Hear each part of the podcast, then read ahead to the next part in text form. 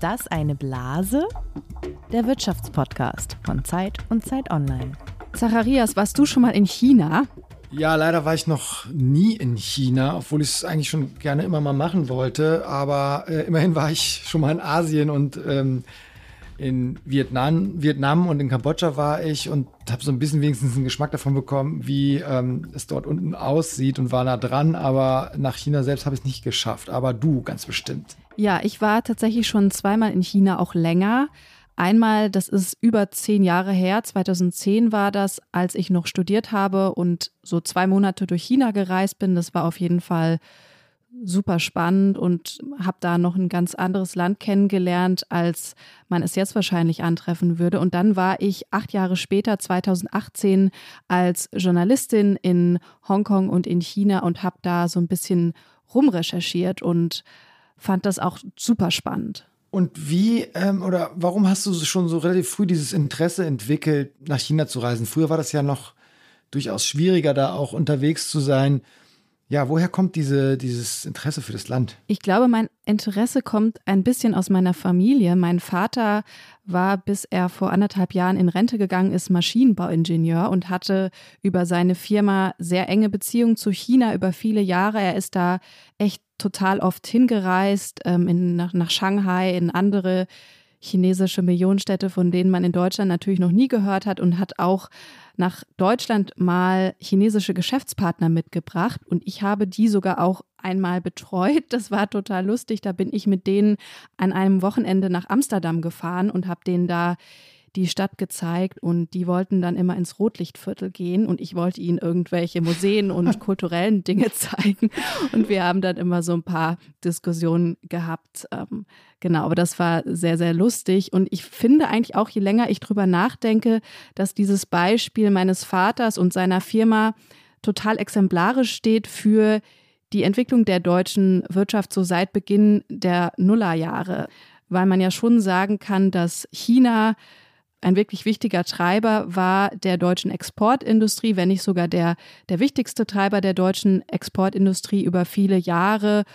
Und dass sich ja wirklich so ab Anfang der 2000er Jahre da sehr, sehr enge Beziehungen auch zwischen deutschen und chinesischen Unternehmen entwickelten, was natürlich damit zu tun hatte, dass die chinesische Wirtschaft sich ab Anfang der 80er Jahre für den Westen, für westliche Unternehmen und Investitionen auch öffnete und deutsche Industrien, insbesondere natürlich die Autoindustrie, die Chemieindustrie, aber auch die Maschinenbaubranche, diese Chance einfach zu ihrem eigenen Vorteil auch genutzt haben. Ja, und jetzt in dieser, in, in dieser jüngeren Zeit ist alles viel, viel komplizierter geworden. Die, die Bundesregierung arbeitet an einer neuen China-Strategie. Auch auf europäischer Ebene überlegt man sich, ob das alles so richtig ist, wie man miteinander verflochten ist. Äh, auf einmal ist von Decoupling die Rede oder von De-Risking, also von einer Entkopplung oder zumindest einer Reduzierung des, des Risikos. Und äh, damit sind wir schon angekommen bei unserem Thema heute in einer neuen Folge von Ist das eine Blase, dem Wirtschaftspodcast von Zeit und Zeit Online in dem wir alle zwei Wochen über ein aktuelles Thema reden und uns am Ende doch fragen, ist das jetzt ein neuer Trend, eine neue Entwicklung oder gar ein Hype? Ist das eine Blase oder geht das alles wieder vorbei? Und mein Name ist Zacharias Zacharakis. Ich bin Wirtschaftsredakteur von Zeit Online. Und ich bin Ann-Kathrin Netzig. Ich bin Redakteurin im Wirtschaftsressort der gedruckten Zeit.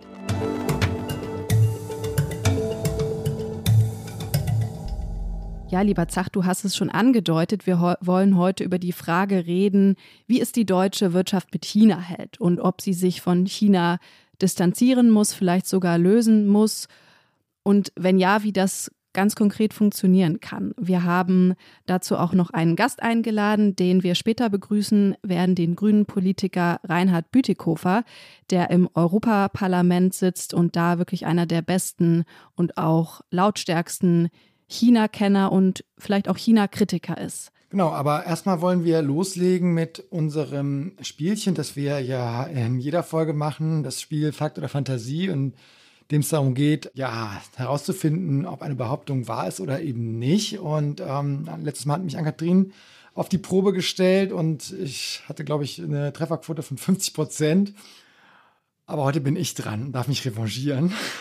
Aber ich gehe das alles ganz ähm, gelassen an. Ähm, ja, ich glaube, du bist auch so, so tief im Thema, dass ich ähm, durchaus detailliert fragen kann. Genau. Ich habe sogar heute einen Preis für mich selber. Das ist natürlich jetzt ein bisschen doof. Ich habe aber hier, siehst du jetzt hier vielleicht durch äh, unsere Videokonferenz, einen chinesischen Kuchen. Den hat unser Kollege Max Häkler mitgebracht aus China. Der war nämlich letzte Woche in Shanghai bei der Automesse und hat unserem ganzen Ressort hier so ja, Süßigkeiten mitgebracht und Zigaretten hat er auch noch mitgebracht. Auf jeden Fall habe ich mir hier so einen kleinen Cookie geschnappt und zwar im Geschmack Oolong-Tee. Das ist ja so ein chinesischer Tee. Darf ich den essen, wenn ich äh, gewinne? Das darfst du und das ist wirklich äh, perfekt, ohne dass du es weißt, dass ich auch ähm, Max Heckler ansprechen wollte, weil er war, wie gesagt, in Shanghai und hatte da auch einen Text äh, geschrieben über die Autoindustrie und auch über die deutsche Autoindustrie, wie sie gerade in China so dasteht. Und da war dieser wirklich, ähm, diese wirklich starke Aussage drin eines deutschen Autovorstandes, der einfach nur, nachdem er die ganzen chinesischen Autohersteller gesehen hatte und deren Angebot an neuen Elektroautos gesagt hat, das wird hier ganz hart für uns. Und das ist ja, eben einfach die Situation im Moment. Also Chinesen bringen ganz viele Elektroautos auf den Markt, die Deutschen hängen hinterher. Und jetzt kommt meine Behauptung. Wenn man sich aber ansieht, wie die Absatzzahlen für Verbrenner in China noch aussehen, ja, also nicht Elektroautos, sondern wirklich Verbrennungsmotor, steht dort noch immer eine deutsche Marke unangefochten auf dem ersten Platz und das ist, wie es früher auch schon war, Volkswagen. Liebe Ann-Kathrin, ist das wahr oder falsch? Hm. Ich würde spontan sagen, das stimmt immer noch. Und ich würde das genauso einordnen, wie du es gesagt hast, dass chinesische Automarken vor allen Dingen sehr aufgeholt haben und sehr stark sind bei Elektromobilität und die Deutschen aber immer noch bei den Verbrennern führen.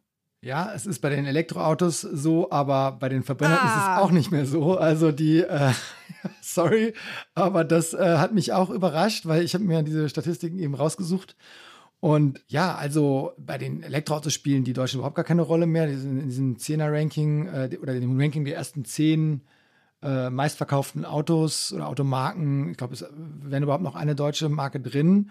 Und auch bei den Verbrennern ist jetzt auf Platz 1 BYD, also die größte chinesische Automarke, größter Autohersteller, mit einem Marktanteil von ungefähr 11 Prozent. Und dann auf Platz 2 kommt Volkswagen. Immer noch, aber ähm, die haben 10 Prozent Marktanteil ungefähr.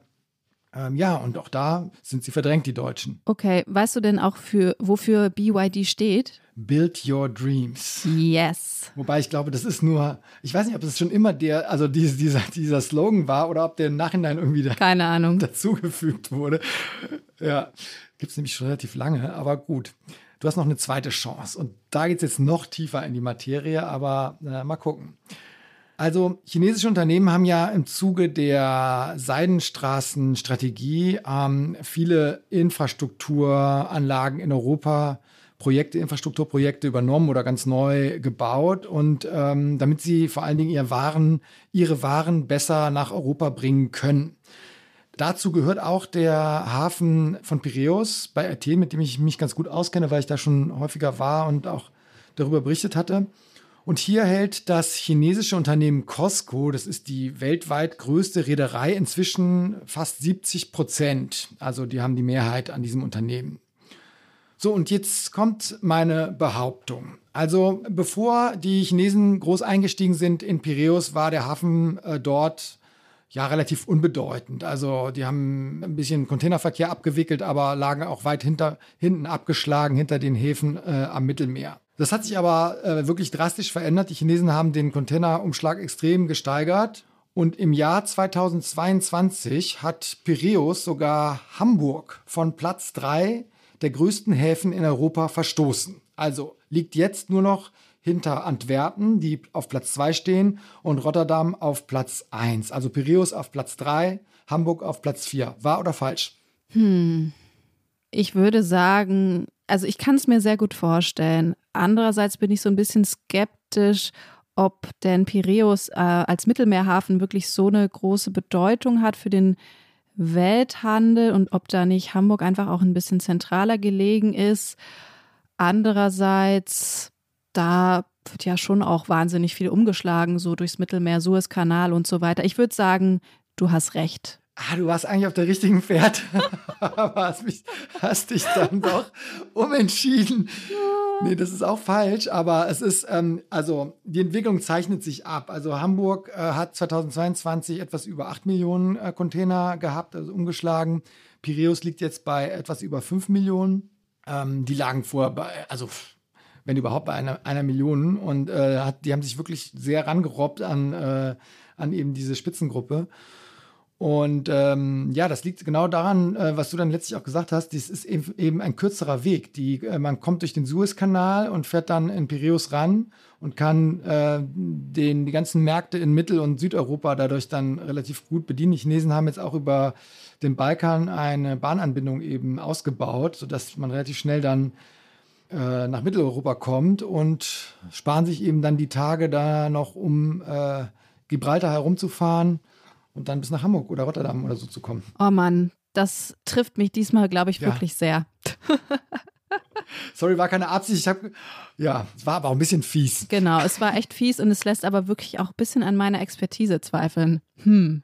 Naja, es ist, also beides äh, hätte gut sein können. Okay, wollen wir dann einfach ganz straight weitermachen und das nicht weiter kommentieren und genau. thematisieren? Wir vertiefen es nicht weiter und ja, also du hast es schon gesagt, du warst häufiger in äh, China und du hast dich viel damit befasst, deswegen vielleicht kannst du uns einfach mal kurz zusammenfassen, wie das im Moment für Deutschland oder wie das im Moment zwischen Deutschland und China ist und besonders wenn man auf die Wirtschaft schaut. Also welche Bedeutung hat China überhaupt noch für die deutsche Wirtschaft, Ann-Kathrin? Ja, also China hat nach wie vor eine sehr, sehr große Bedeutung für die deutsche Wirtschaft und ist 2022 der wichtigste Handelspartner Deutschlands gewesen und zwar schon zum siebten Mal in Folge.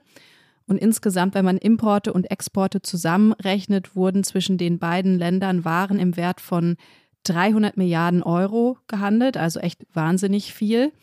Wenn man sich allerdings die deutschen Exporte ins Ausland anschaut, dann liegt China nicht auf Platz 1 und auch nicht auf Platz 2 und auch nicht auf Platz 3. Auf Platz 1 liegen die USA und dann kommen, glaube ich, Frankreich und die Niederlande, wenn ich das jetzt richtig im Kopf habe, und 2022 zumindest auf Platz 4 ist China. Und dann kann man sich ja noch die Importe angucken und da ist es tatsächlich so, dass Deutschland insgesamt die meisten Waren aus China bezieht. Besonders hoch ist der Anteil der chinesischen Produkte wenig überraschend bei Elektronikprodukten, also beispielsweise bei Laptops, bei Mobiltelefonen, bei Monitoren und noch so ein paar anderen Sachen.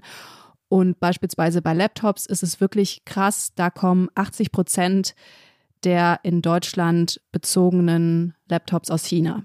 Und ähm, es ist oft es ist oft von einer ja geradezu strategischen Abhängigkeit der deutschen Wirtschaft von China die Rede. Also, dass da ganz zentrale Dinge, Waren, Güter ähm, aus China kommen, die für die deutschen Unternehmen sehr wichtig sind. Ähm, was genau, worum genau geht es da? Also ich würde sagen, wenn man so ganz generell die Wirtschaftsbeziehungen zwischen China und Deutschland betrachtet und auch welche Interessen die deutsche Industrie in China hat, dann muss man sich eigentlich zwei Dinge anschauen. Einmal ist China natürlich als Lieferant von bestimmten Produkten, von bestimmten Rohstoffen total wichtig.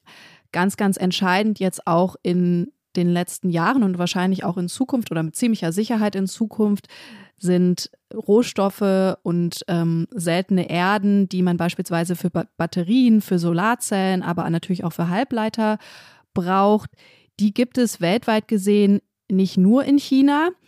Das Problem ist, dass die Abhängigkeit aber vor allen Dingen in den Produktionskapazitäten besteht und dass diese Produktionskapazitäten, also die Aufbereitung und Weiterverarbeitung und ja, Bereinigung von beispielsweise Silizium, aber auch ähm, anderen eben seltenen Erden wirklich ganz krass in China konzentriert ist, teilweise so im 90 Prozent Bereich oder sogar ja hohen 90 Prozent Bereich. Und dann ist es auch interessant, sich China als Absatzmarkt für die deutsche Wirtschaft anzuschauen. Da sind die Zahlen auch ziemlich krass. Das hast du ja gerade schon so ein bisschen angedeutet, die Autoindustrie, die deutsche Autoindustrie verkauft 30 bis 40 Prozent ihrer Autos in China derzeit. Immer noch, auch trotz der Probleme. Der Sportartikelhersteller Puma macht knapp 30 Prozent seines Umsatzes in China. Und ich finde, wenn man jetzt diese beiden Phänomene betrachtet, kann man zumindest bei letzterem, also bei sozusagen der Bedeutung des chinesischen Marktes, schon auch ein bisschen fragen, ob das tatsächlich wirklich auch so strategisch wichtig ist oder ob es da eher um die Interessen einzelner Unternehmen und einzelner Branchen geht. Ja, also das schien ja bislang nie so richtig ein Problem zu sein. Man hat mal über, darüber ein bisschen nachgedacht, aber ja, die letzten zehn Jahre lang oder 15 Jahre lang war das nie ein großes Hindernis. Und plötzlich ist diese politische Konstellation doch ein Problem. Man macht sich Gedanken darüber, ob wir zu abhängig sind von China. Warum ist das jetzt so ein Thema? Also diese Abhängigkeit ganz grundsätzlich, dass die einfach nicht so gut ist, das hat man ja während der Corona-Pandemie schon gesehen, als China und insbesondere auch die Handelsmetropole Shanghai in wochenlangen Lockdown gegangen ist und die globalen Lieferketten zu reißen drohten. Aber du hast es angesprochen, es geht natürlich auch um Politik und mit dieser großen Abhängigkeit macht sich Deutschland natürlich auch ein Stück weit erpressbar weil Politiker, die nach Peking reisen, Menschenrechtssituationen oder Menschenrechtsprobleme dort nicht mehr so nicht, nicht so klar ansprechen und verurteilen können, wie das eigentlich angemessen wäre. Und man will ja gar nicht drüber nachdenken, in was für eine Lage man geräte, wenn denn China tatsächlich irgendwann mal Taiwan angreifen sollte. Und dann geht es natürlich aber auch um so ein bisschen willkürliche Staatsmaßnahmen der Chinesen, die sich gegen die deutsche Wirtschaft richten, also Strafzölle oder andere Dinge, die es der Wirtschaft dort einfach ziemlich schwer machen. Ich habe auch noch mal ein bisschen nachgeschaut, was so Ökonomen dazu sagen und bin auf eine Analyse des Kieler Instituts für Weltwirtschaft gestoßen aus dem Februar, die ein bisschen differenzierteres Bild zeichnen. Das fand ich ganz interessant. Da zitiere ich einmal kurz raus. Die Bedeutung Chinas ist geringer, als durch klassische Handelsstatistiken suggeriert wird. Nichtsdestotrotz würde eine Entkopplung der EU von China mit erheblichen Wohlstandseinbußen einhergehen. Ja, und dieses Nachdenken darüber, wie wir in den nächsten Jahren, Jahrzehnten mit China umgehen wollen, das ist ja jetzt zur Aufgabe der Politik geworden. Und äh, darüber wollen wir auch mit unserem Gast sprechen.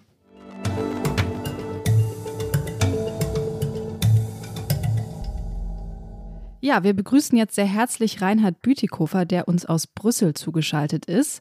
Reinhard Bütikofer ist seit 1984 Mitglied der Grünen.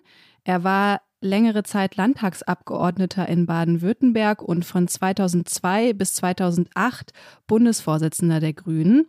Er hat, das habe ich auch nachgeschaut auf seiner Website, eine Zeit lang Sinologie studiert, allerdings ohne Abschluss. Das muss er uns gleich noch mal ein bisschen erzählen.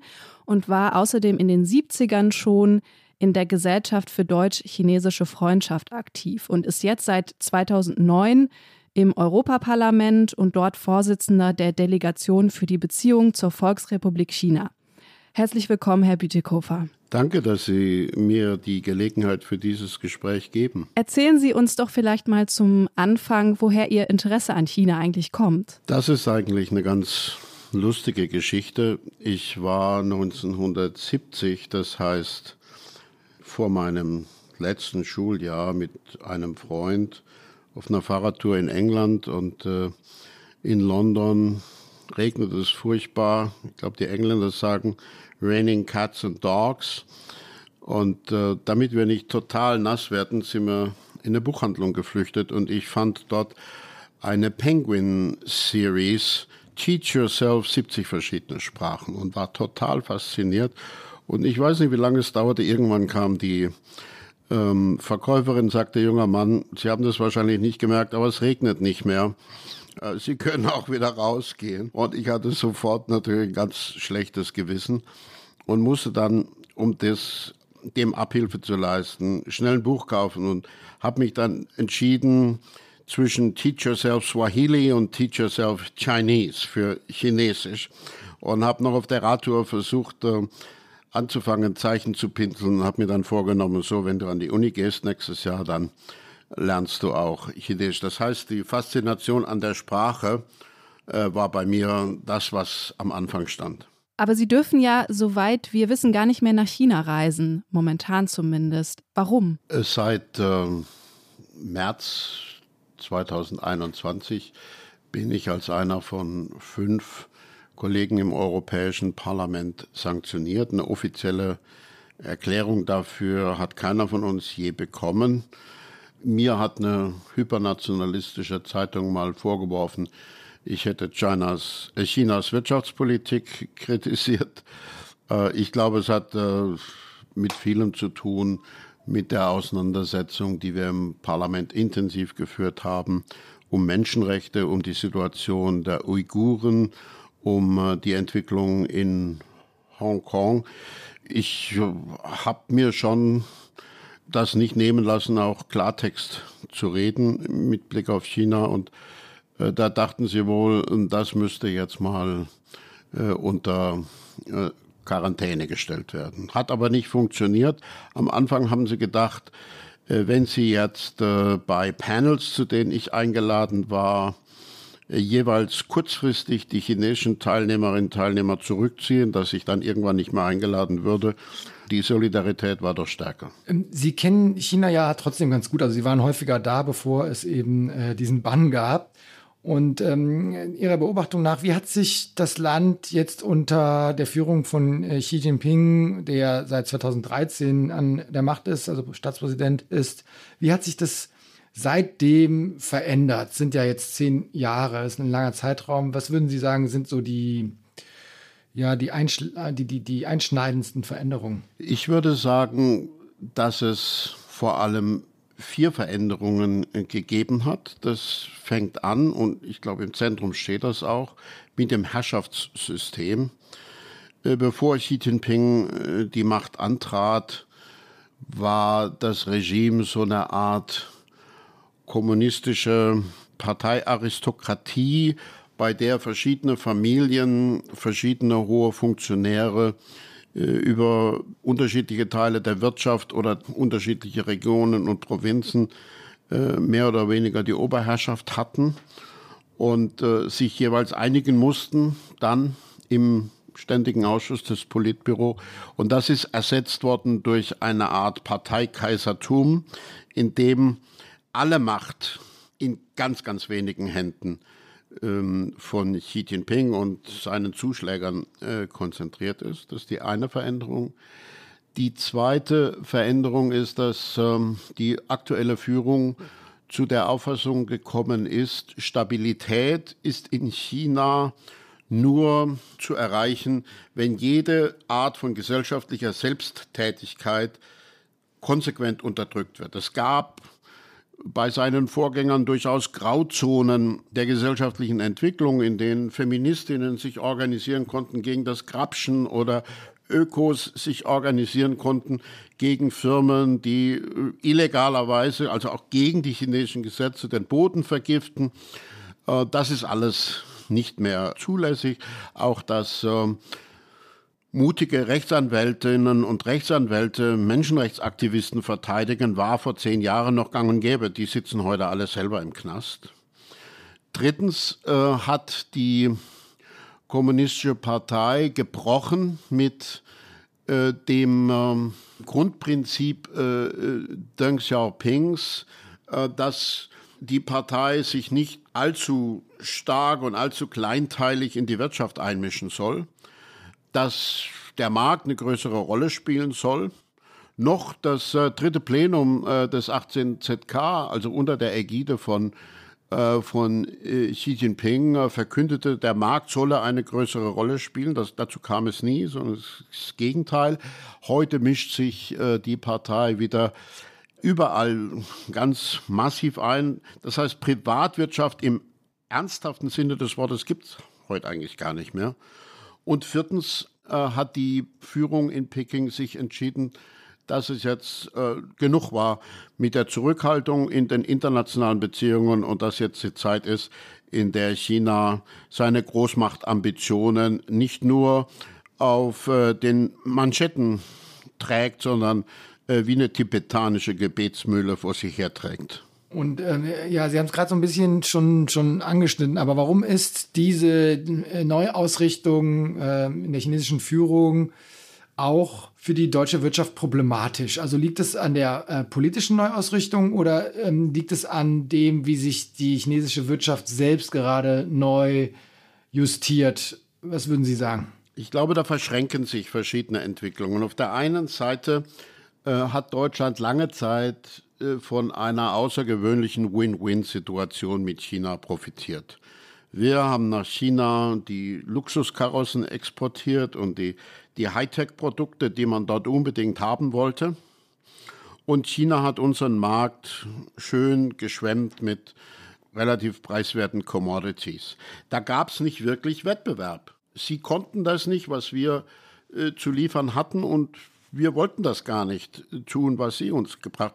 Nur war China nicht bereit, auf Dauer einfach die verlängerte Werkbank im Low-Tech-Bereich zu sein, sondern fing an, sich nach oben zu arbeiten durch die Wertschöpfungsketten, was man dem Land nicht wirklich verdenken kann.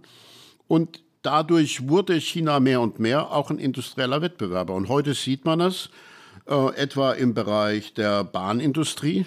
Die großen europäischen Bahnunternehmen, Siemens, Alstom zum Beispiel, haben Chinas Bahnindustrie groß gemacht. Heute kriegen die in China keinen Fuß mehr auf den Boden.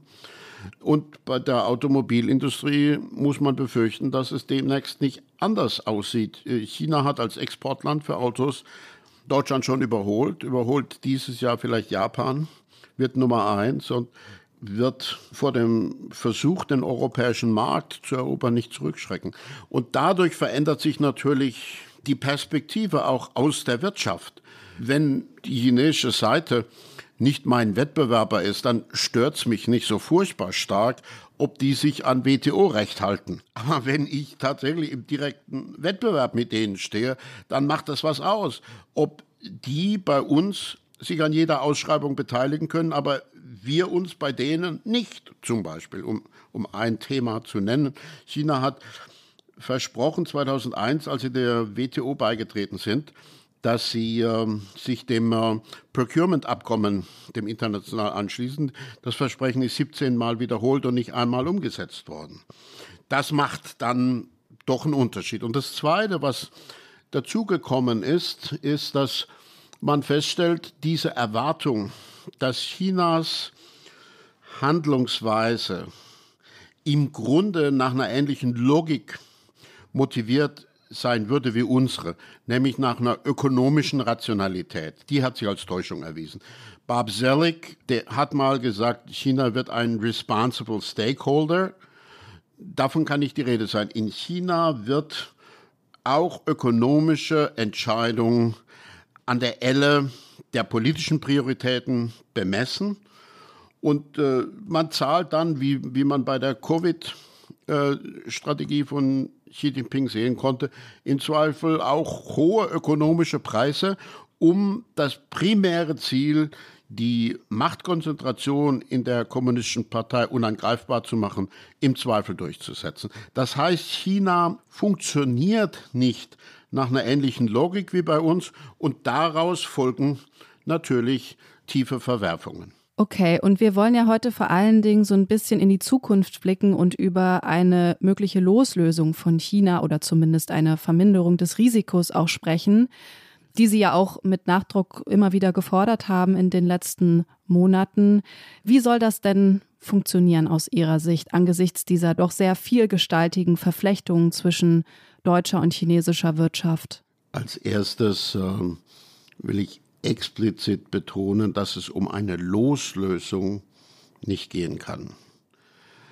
Also selbst wenn ich das Gedankenexperiment machen würde und sagen würde, okay, die USA und die Deutschen lösen sich von China, muss ich doch zur Kenntnis nehmen, dass das für andere Länder gar keine Perspektive ist. Japan ist wesentlich stärker engagiert mit China als wir, Südkorea auch, Australien auch, die ganzen ASEAN-Länder auch. Das ist für alle die keine Perspektive. Das heißt, wer wirklich auf diesem Decoupling beharren wollte, verfolgte realiter eine Strategie der Selbstisolierung.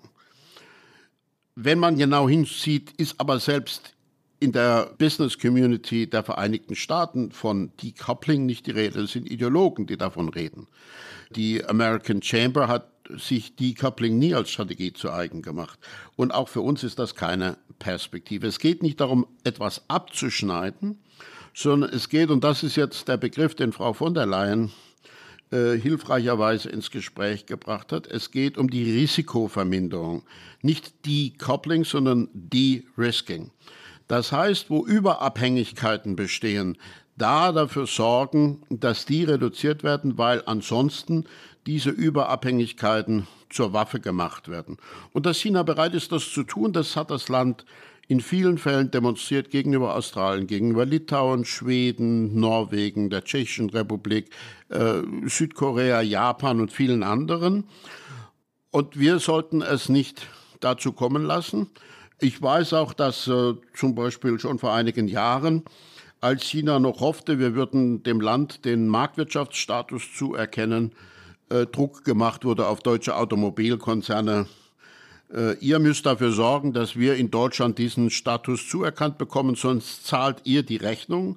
Und als mal in, in der Spätphase der Regierung Merkel eine öffentliche Debatte aufbrandete, ob man wirklich Huawei, ein äh, Unternehmen, das äh, von der Kommunistischen Partei kontrolliert wird, mit reinnehmen soll in das Kernsystem unseres industriellen Kommunikationssystems der nächsten 50 Jahre, hat der aktuelle chinesische Botschafter in Berlin rein hypothetisch mal davon geredet, äh, was denn wäre, wenn China behaupten würde, die deutsche Automobilindustrie würde Chinas Sicherheit gefährden. Das war eine offenkundige Drohung, die er natürlich als äh, reines Gedankenspiel präsentiert hat. Aber diese Neigung, solche Abhängigkeiten auszunutzen, die besteht. Und die Lektion, die wir bei Putin gelernt haben, dass man sich nicht von einem autoritären Regime wirtschaftlich abhängig machen darf, die müssen wir auch mit Blick auf China lernen. Und das heißt dann Verschiedenes. Ich würde sagen, wahrscheinlich sind es weit über 90 Prozent der Handelsbeziehungen, die da gar kein Problem darstellen.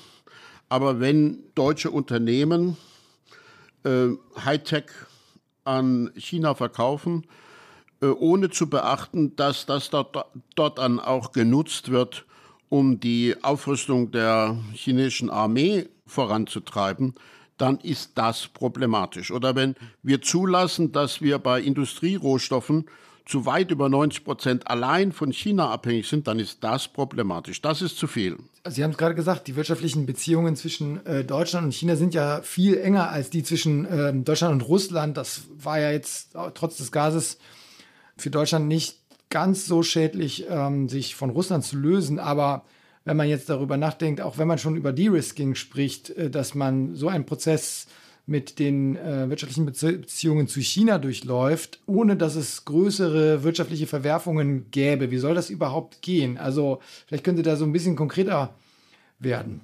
Ich würde erstmal darauf verweisen, dass man, wenn man sich vorstellen will, wie das funktionieren kann, die Mittelständler fragen sollte in Deutschland, weil von denen viele längst auf dem Weg sind, dieses De-Risking, ohne vielleicht das Wort zu verwenden. Aber da würde ich sagen, in der Breite des, des deutschen Mittelstandes ist die Umsicht gegenüber China viel größer als bei Großkonzernen wie BASF oder Volkswagen. Und die wissen, dass es für sie gefährlich werden kann, wenn sie sich zu abhängig machen und haben deswegen schon auf Diversifizierungsstrategien gesetzt. Beispiel, es gibt eine Analyse der Rhodium Group, äh, wonach in den letzten drei Jahren zwischen 80 und 85 Prozent aller europäischen Direktinvestitionen nach China allein von zehn Konzernen finanziert worden sind, zehn großen Konzernen. Das heißt, im, in der Breite der Wirtschaft ist es bereits nicht mehr so, dass jeder glaubt, je mehr wir in China äh, präsent sind, umso besser.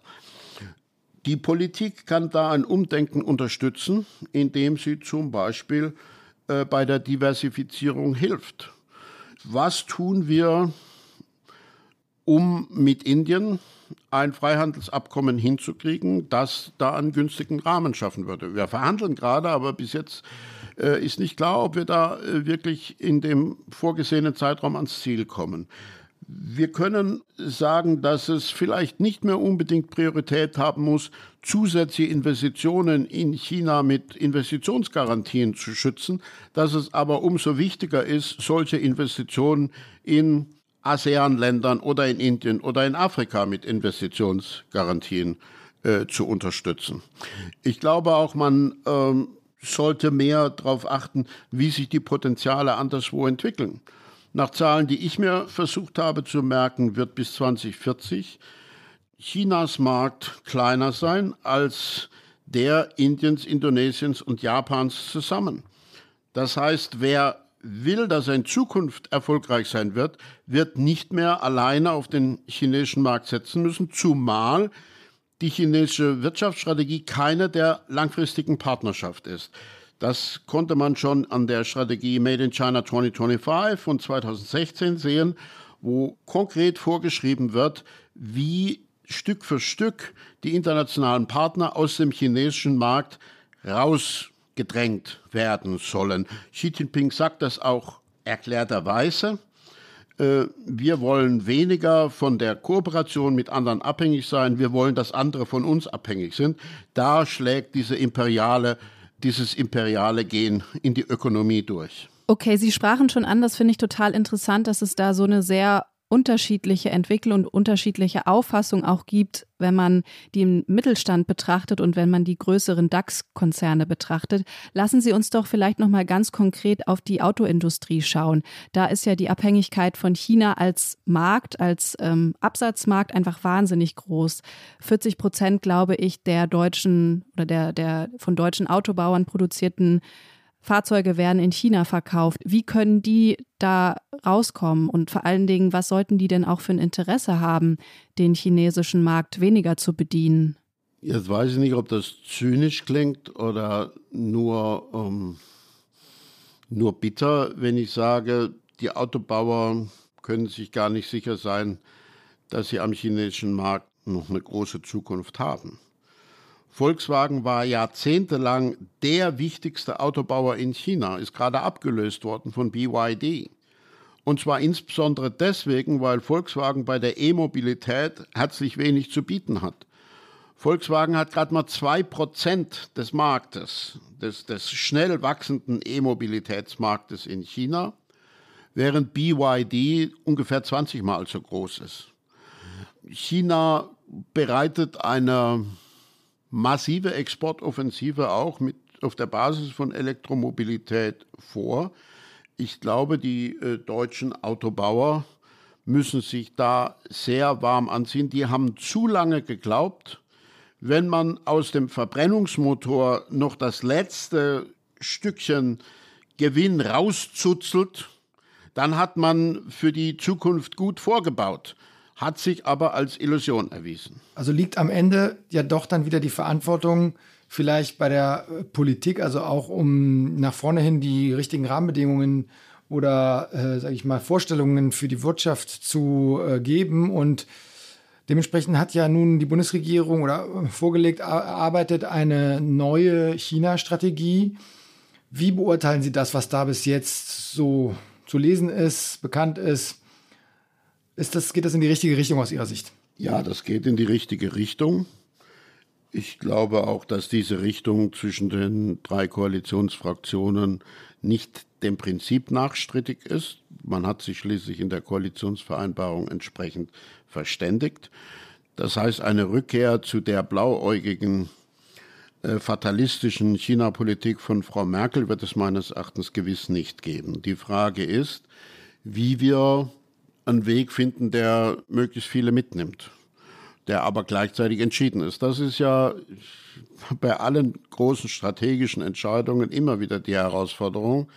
Ich kann nicht einfach äh, nur graduelle Entscheidungen treffen, aber, weil, weil ich sonst zu spät komme.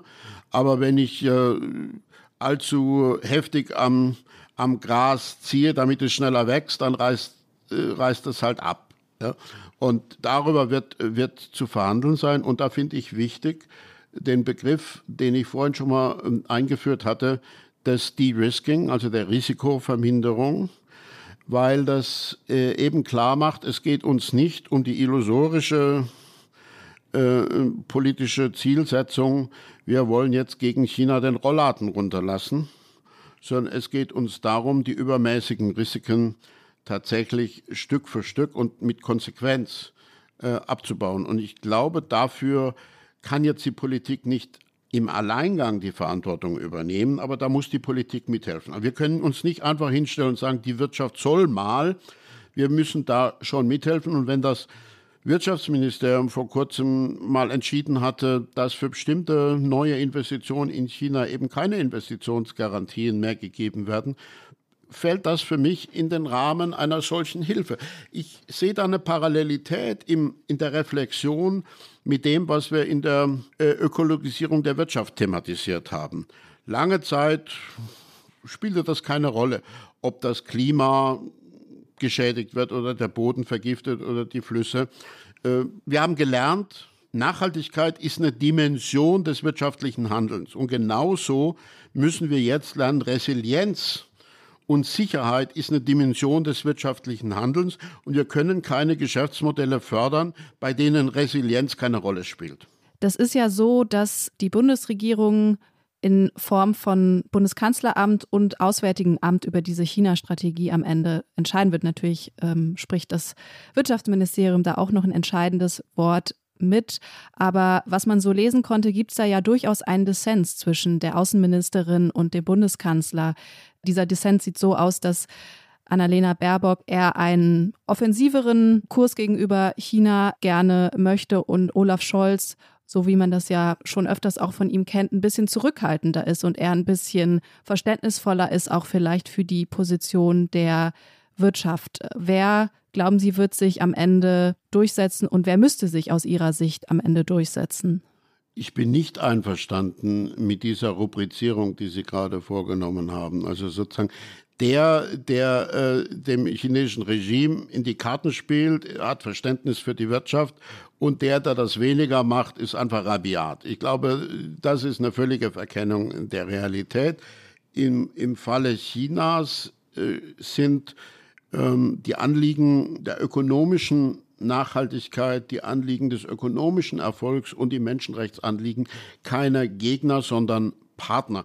Es ist bemerkenswert, dass der Präsident des BDI äh, letztes Jahr, glaube ich, mal öffentlich erklärt hat, es gibt rote Linien, auch ethisch definierte rote Linien für das Handeln von deutschen Unternehmen und äh, die Zwangsarbeit, die in China weithin praktiziert wird, liegt hinter diesen roten Linien. Das hat die Chinesen furchtbar aufgeregt und sie wollten dann nicht, dass der Kanzler ihn nach China mitnimmt und so weiter und so weiter.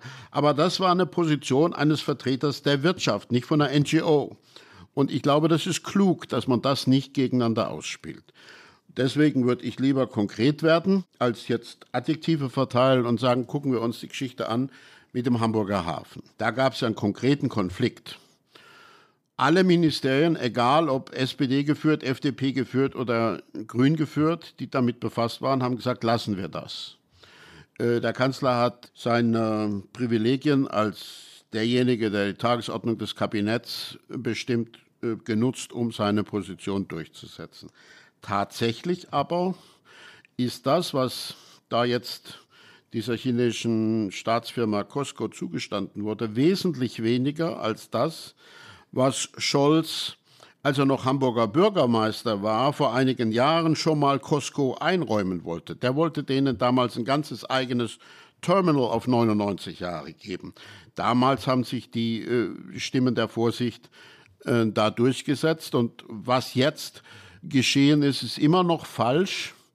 Aber ich glaube, was wir daraus lernen können, ist, selbst da sehe ich äh, ja, Erkenntnisprozesse. Ja? Und ich glaube, die werden noch mehr gefördert, wenn wir begreifen, dass wir gegenüber China aufpassen müssen, dass wir nicht gegen andere ausgespielt werden. China kümmert sich um äh, niederländische Häfen, um französische Häfen, um italienische Häfen, um deutsche Häfen, und so weiter, um griechische und so weiter und so weiter. Und wir als Europäer schaffen es nicht, eine gemeinsame Hafenpolitik zu machen, die verhindert, dass wir da gegeneinander ausgespielt werden.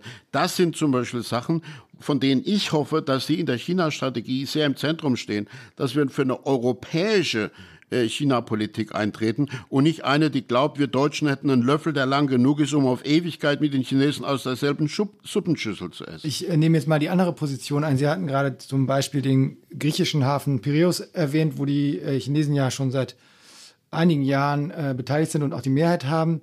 Da haben sich ja äh, die Mengen, die über diesen Häfen abgewickelt haben, vervielfacht. Und warum kann man nicht sagen, ja gut, also die Chinesen schaffen das halt einfach. Ähm, dort Geschäft ranzubringen. Und wir selbst, wir Europäer, ähm, haben es nicht mehr in der Krise geschafft, diesen Hafen an einen Betreiber zu bringen, der da ein lukratives Geschäft aufbaut. Und sind wir dann halt selber schuld? Bis zu einem gewissen Grad muss man das wohl sagen, dass wir da selber schuld sind. Wir haben da einfach dogmatisch gesagt, so, das muss jetzt privatisiert werden und haben das Einsteigen eines Staatskonzerns aus China freundlich lächelnd unter Privatisierung rubriziert ja, obwohl das vielleicht äh, nicht im Sinne des Erfinders war. Und ich glaube, im Nachhinein muss man sich da an die Brust schlagen und sagen, wir haben da nicht strategisch nachgedacht.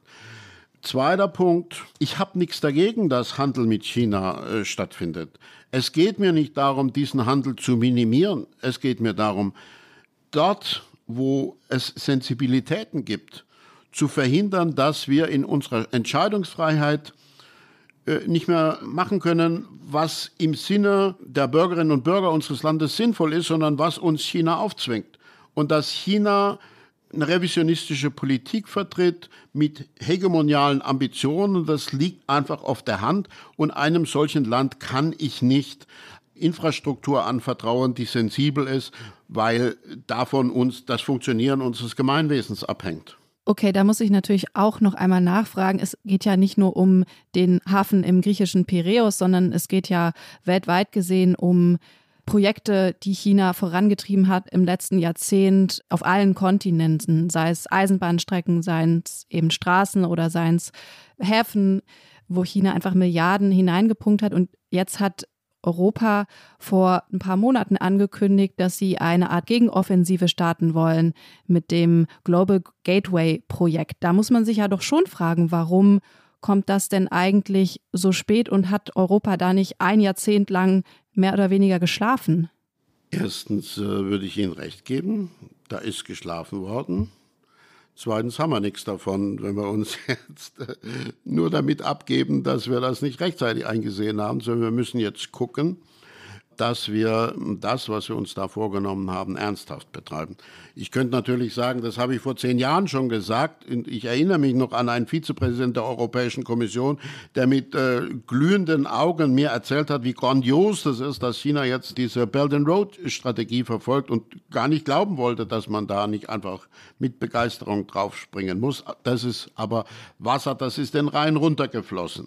Ich glaube trotzdem, wir sind nicht zu spät, auch wenn wir spät sind, weil sich ähm, jetzt gerade in diesen letzten Jahren zeigt, dass diese chinesische äh, Investitionsstrategie Belt and Road äh, keineswegs selbstlos ist und äh, mit ziemlich vielen Schwierigkeiten behaftet. Äh, angeblich hat China 900 Milliarden insgesamt investiert das allermeiste als Darlehen, nicht wie bei uns in der Entwicklungszusammenarbeit als äh, Grant.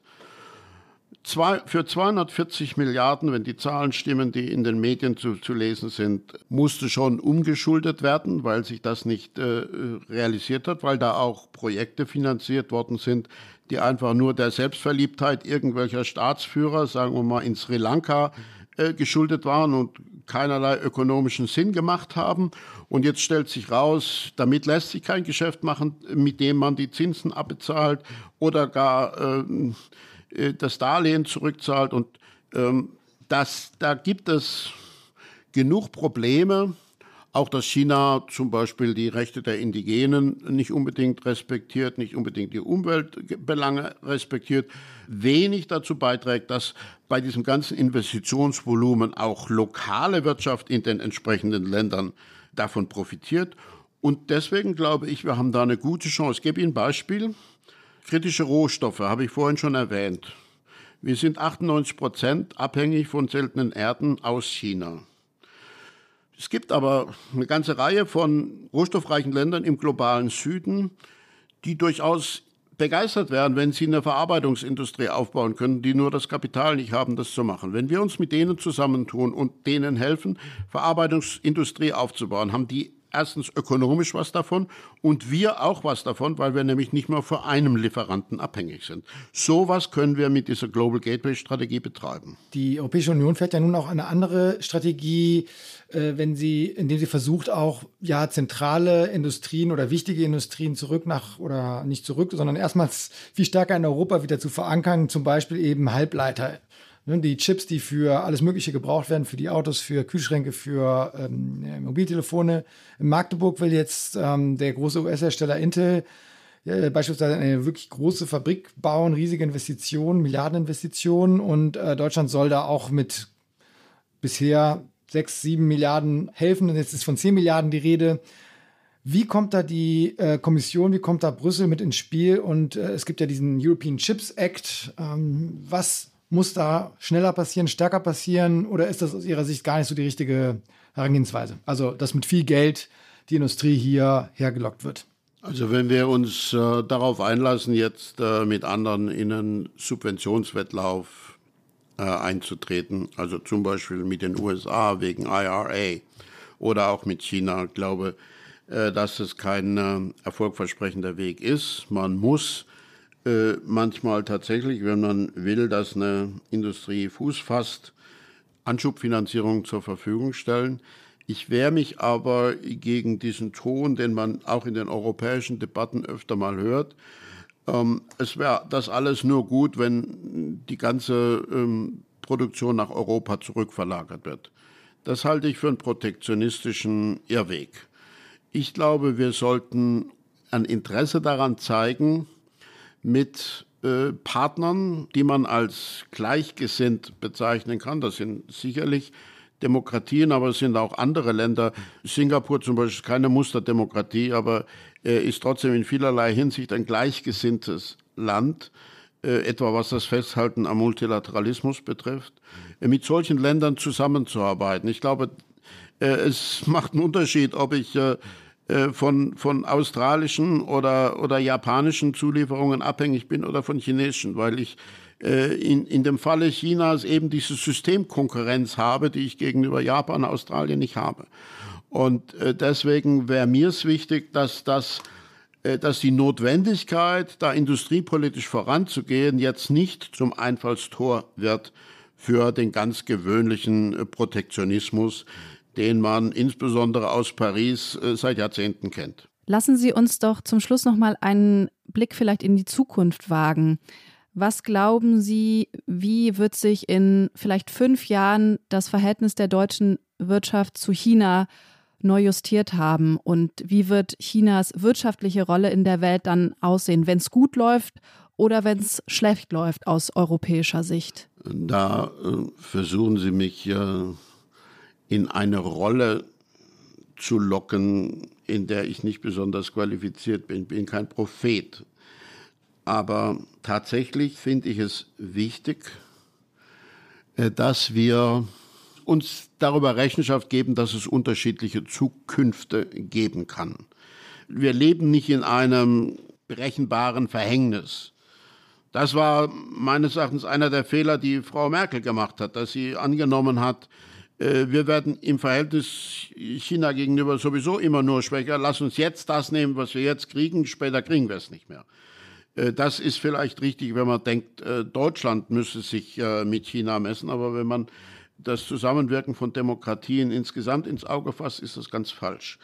Und ich glaube, ähm, dass die Politik, die Chinas Führung gegenwärtig macht, durchaus auch sehr problematische Elemente enthält zum Beispiel ähm, diese übermäßige Einmischung der kommunistischen Partei in das wirtschaftliche Geschehen ist nicht unbedingt eine Erfolgsgarantie. Deng Xiaoping hat den großen Aufschwung unter anderem darauf gegründet, dass er weiterreichende ökonomische Entscheidungsfreiheiten äh, eingeräumt hatte. Das wird alles revidiert. Auch, dass man äh, nicht mehr offen seine Meinung sagen kann in China, ist nicht unbedingt hilfreich dabei, unabhängiges Denken, das man bei Innovationsprozessen gut brauchen kann, zu fördern. China hat ein riesengroßes demografisches äh, Problem vor sich. China investiert dermaßen viel in, in seine Aufrüstung, dass die Frage äh, besteht, äh, kann das Land das verkraften? China legt sich derzeit mit sehr vielen internationalen Akteuren massiv an wenn Sie mal die Liste aufzählen wollten der Länder, der Nachbarländer, mit denen China Grenzprobleme hat, ja, das einzige, die einzigen zwei Länder, wo es die Probleme nicht gibt, sind Russland und Nordkorea. Mit allen anderen haben sie solche. Und äh, der Versuch, wirtschaftliche Erpressung zu verfolgen als Strategie, äh, wird auch jetzt gegenüber äh, Ländern rund um die Welt praktiziert. Äh, China hat lange Zeit geglaubt, es könnte sich einfach äh, auf die Unterstützung der über 50 afrikanischen Länder verlassen. Letztes Jahr hat es zum ersten Mal einen Fall gegeben, dass äh, alle afrikanischen Botschafter gemeinsam in Peking demarschiert haben wegen äh, rassistischer Praktiken gegen Afrikaner in China. Das heißt, das ist alles nicht in, in Stein gemeißelt. Was China erfolgreich gemacht hat, wird zum Teil äh, durch diese Politik äh, Xi Jinpings untergraben. Die Parole Deng Xiaopings hieß Reform und Öffnung. Die Parole von Xi Jinping heißt Sicherheit und Kontrolle. Ich bin gar nicht sicher, dass das ein erfolgreicher Weg sein wird. Ähm, deswegen müssen wir uns da auf Verschiedenes einstellen. Äh, ich glaube aber, ganz viel hängt für uns davon ab, ob wir es schaffen, partnerschaftlich mit gleichgerichteten Ländern zu kooperieren. Europas China-Politik hat lang darunter gelitten, dass auf der einen Seite Deutschland Sonderwege gegangen ist und sich nicht darum gekümmert hat, was der Rest Europas davon dachte, und dass dann andere Länder im, im, im Osten vom Balkan bis zum Baltikum äh, gesagt haben, dann wollen wir auch mal äh, Sondertouren fahren und dann ein Format 17 plus 1 hieß das, mit China äh, aus der Taufe gehoben hatten, das faktisch auf Spaltung der europäischen Politik rausläuft.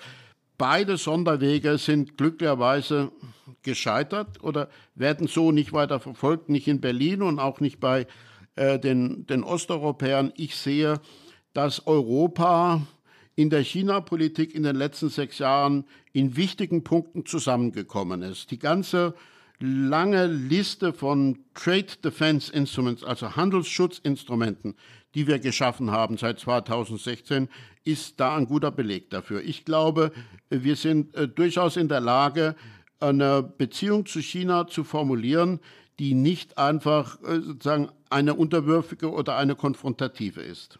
Herr Bietekoffer, das war aus unserer Sicht, glaube ich, ein sehr äh, erkenntnisreiches Gespräch. Ähm, vielen Dank Ihnen für diese Einblicke aus ja, Ihrer Sicht, auch aus Brüssel.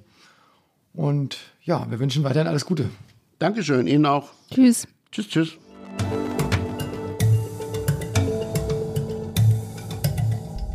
Also wir haben jetzt sehr viel über neue Wörter gehört, die man vielleicht vor so ein paar Monaten noch gar nicht im Vokabular hatte. Decoupling, De-Risking. Was glaubst du denn, lieber Zach? Ist diese Debatte um eine Loslösung von China ein Trend, der vorübergehen wird? Und es wird im Prinzip so weitergehen wie bisher mit sehr engen, sehr intensiven Beziehungen der deutschen Wirtschaft zu China, weil China dafür einfach zu wichtig ist? Oder glaubst du, dass es wirklich zu einem Umdenken kommt? Also meine Wahrnehmung in den Unternehmen, und ich berichte ja viel über Unternehmen, ist doch, dass es ein Umdenken gibt im Moment. Und ähm, dass also gerade in dem mittelständischen Bereich, dass doch geschaut wird, okay, wo kann man ein bisschen diversifizieren, wo kann man sich neu sortieren, wo kann man eventuell auch ähm, Produktion oder Zulieferer in näherer Nähe suchen, in Europa suchen. Und ähm, deswegen glaube ich schon, dass da was im Gange ist. Ähm, die Frage ist, wie stark sich das doch und wie lang, also wie stark sich das auswirken wird und wie lange es dauert und ob wir vielleicht doch in gewissen Bereichen in einer schon, schon zu starken Abhängigkeit drin sind um da jetzt auf kurze Frist rauszukommen. Also ich habe meine Zweifel oder ich habe Bedenken, dass es einfach sehr, sehr lange dauern kann und dass doch auch die Entschlossenheit bei einigen Unternehmen nicht so gerade da ist, weil, ähm, ja, weil die Geschäfte auch einfach gut sind für oder gut laufen für diese Unternehmen. Deswegen würde ich sagen, es ist nicht unbedingt ein Modewort, aber und es ist äh, durchaus auch, es sind schon, schon Tendenzen dahin zu, zu erkennen, ganz klare, aber ja, also ich kann mir vorstellen, dass es lange dauert. Ja, ich sehe das im Prinzip ähnlich. Wir sind uns, glaube ich, echt einmal ziemlich einig. Wenn man das, wenn man das Ganze aus Sicht der Unternehmen betrachtet, dann muss man ja schon sagen, dass Wirtschaftslenker und ihre Unternehmen, Konzerne einfach generell sehr opportunistisch und pragmatisch unterwegs sind. Und daran gibt es ja jetzt auch erstmal nichts zu kritisieren. Und aus, diesen, aus diesem Grund sehe ich da auch so bisschen so eine duale Entwicklung. Einerseits macht es natürlich total Sinn für Unternehmen, Lieferketten und Abhängigkeiten ein bisschen zu diversifizieren und einfach zu schauen, dass man resilient ist, dass man krisensicher ist, wie das ja auch wirklich während der Corona-Pandemie auch schon total offensichtlich geworden ist. Und warum sollten Windradhersteller beispielsweise oder Batteriezellenhersteller nicht sich nach anderen Möglichkeiten umschauen, ihre, ihre Rohstoffe und ihre, ja, ihre Ressourcen zu beziehen?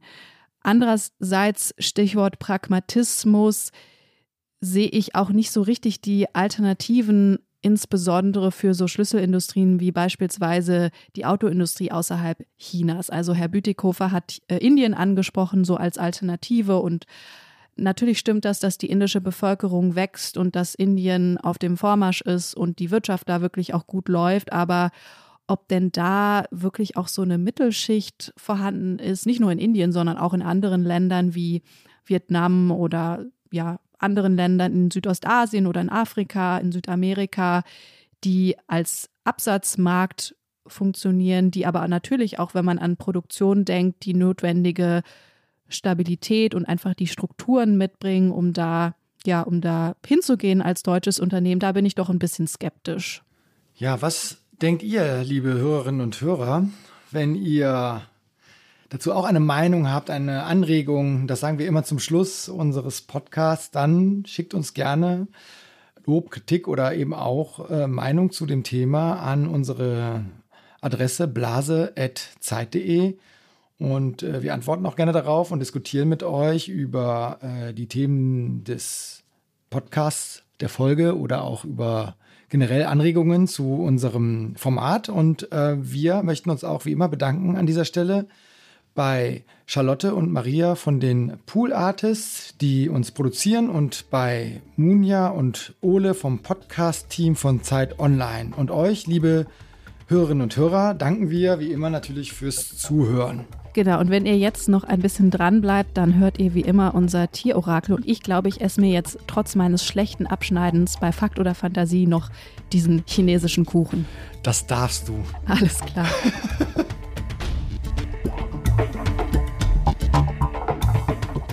Ist das eine Blase? Ist ein Podcast von Zeit und Zeit Online, produziert von Pool Artists.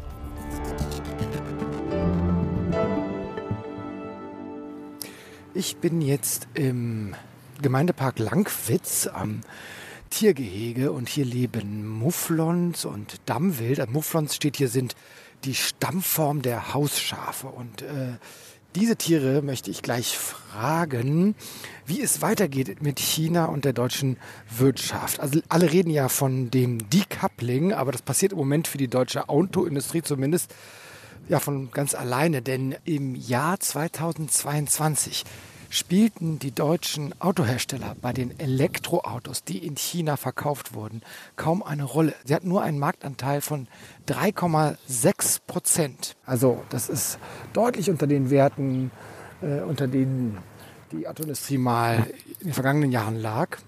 Und ich möchte fragen, ob die deutschen Hersteller es bis zum Jahresende schaffen, über 5 Prozent zu kommen. Ja ist die linke Hand in der jetzt gleich etwas Haferflocken liegen werden und nein ist die rechte Hand ebenfalls gefüllt mit Haferflocken.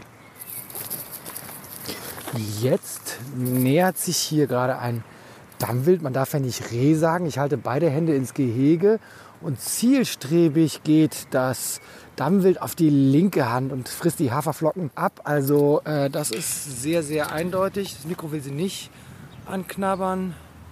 Aber ja, da hat aber jetzt noch mal von der rechten probiert.